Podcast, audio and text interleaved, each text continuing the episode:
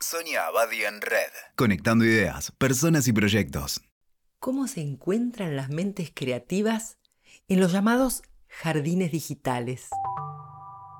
Leyendo el texto de Sebastián Campanario, Agenda Pulpo y Jardines Digitales, me encontré con que Campanario habla de los jardines de ideas como plataformas digitales en donde divagar, inventar, compartir ideas sin necesidad de orden y generando riqueza creativa.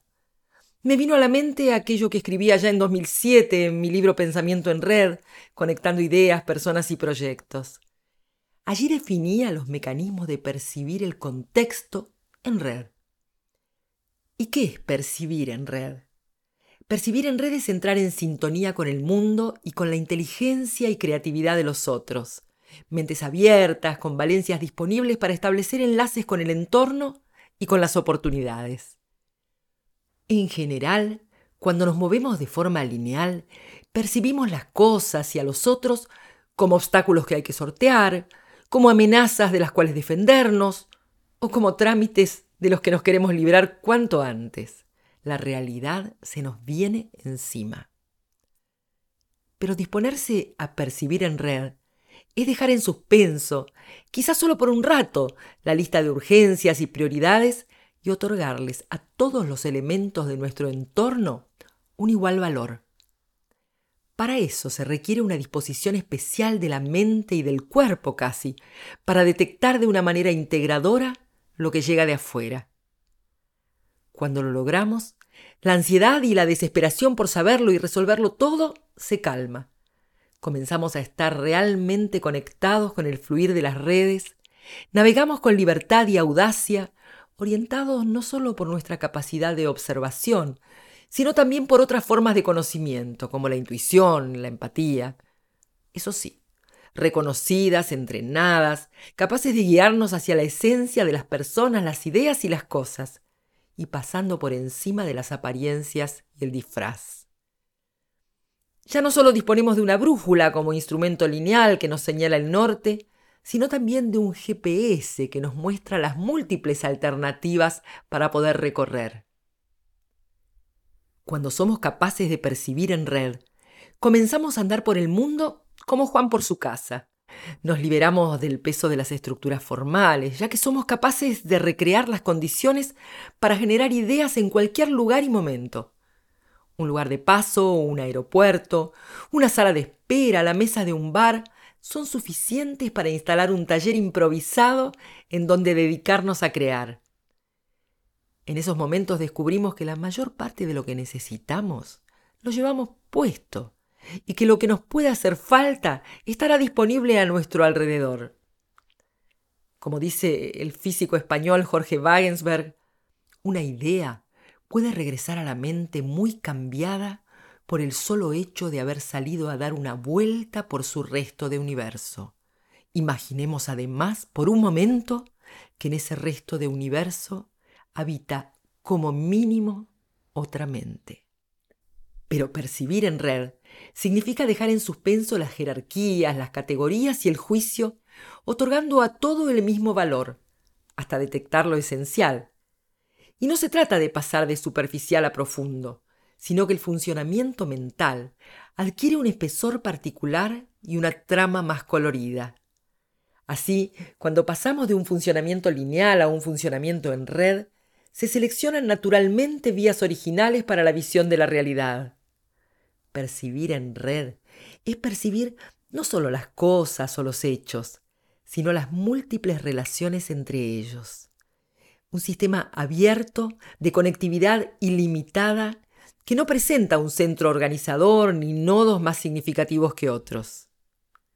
Cuando percibimos en red, nos instalamos en una actitud de hospitalidad mental respecto de todos los estímulos que nos rodean, a los que recibimos con curiosidad.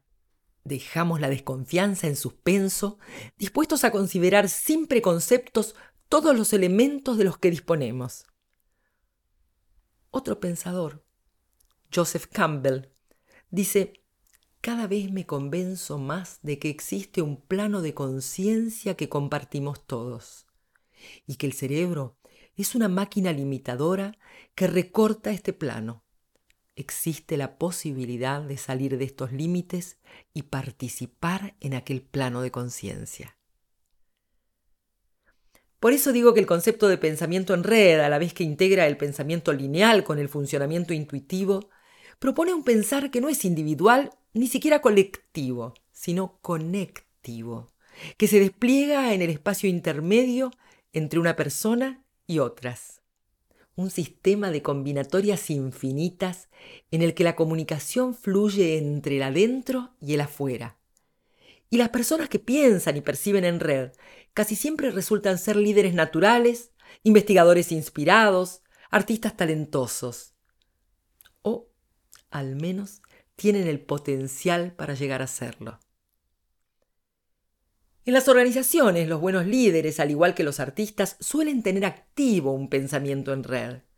De todos modos, necesitan que su gente también piense conectivamente para fortalecer y sinergizar su gestión.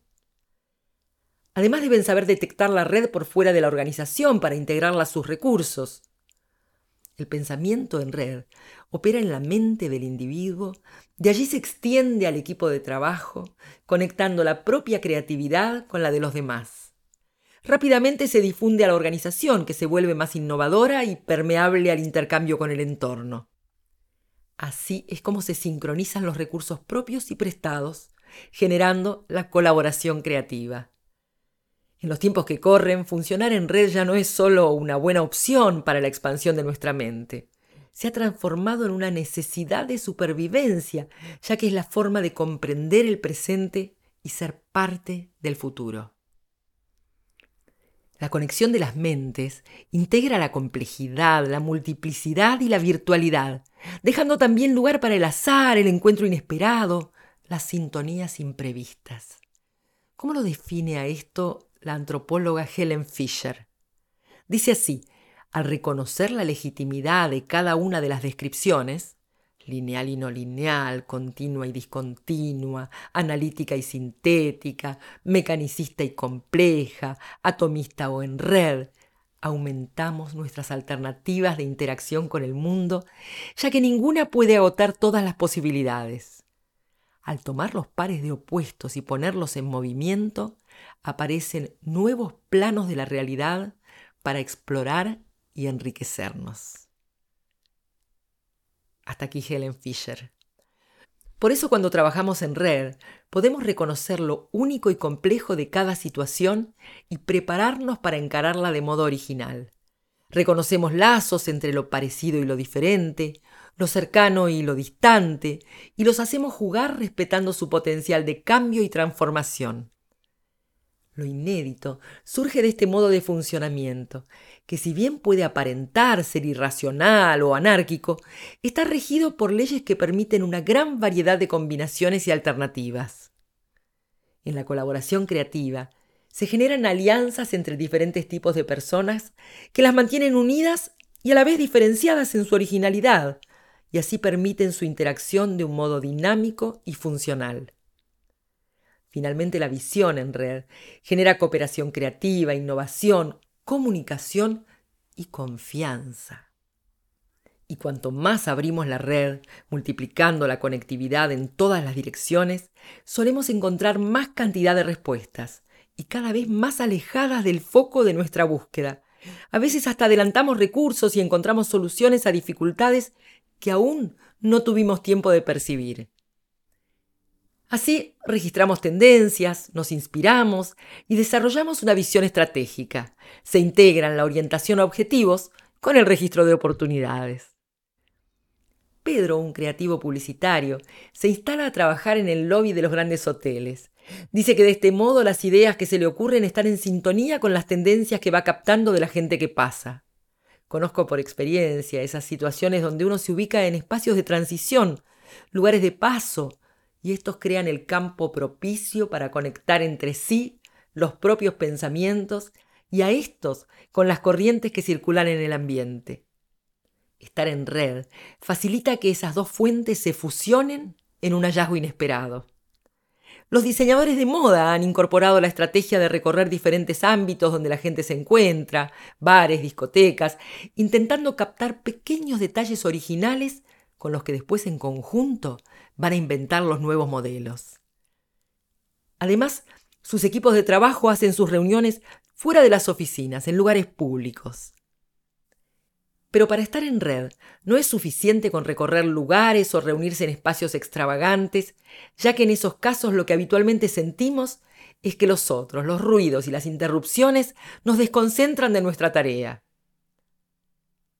Cuando estamos lineales, intentar trabajar creativamente en espacios de transición puede llegar a ser una tortura llena de obstáculos si es que no logramos ese estado mental conectivo que hace falta para que ese tipo de experiencia sea realmente productiva.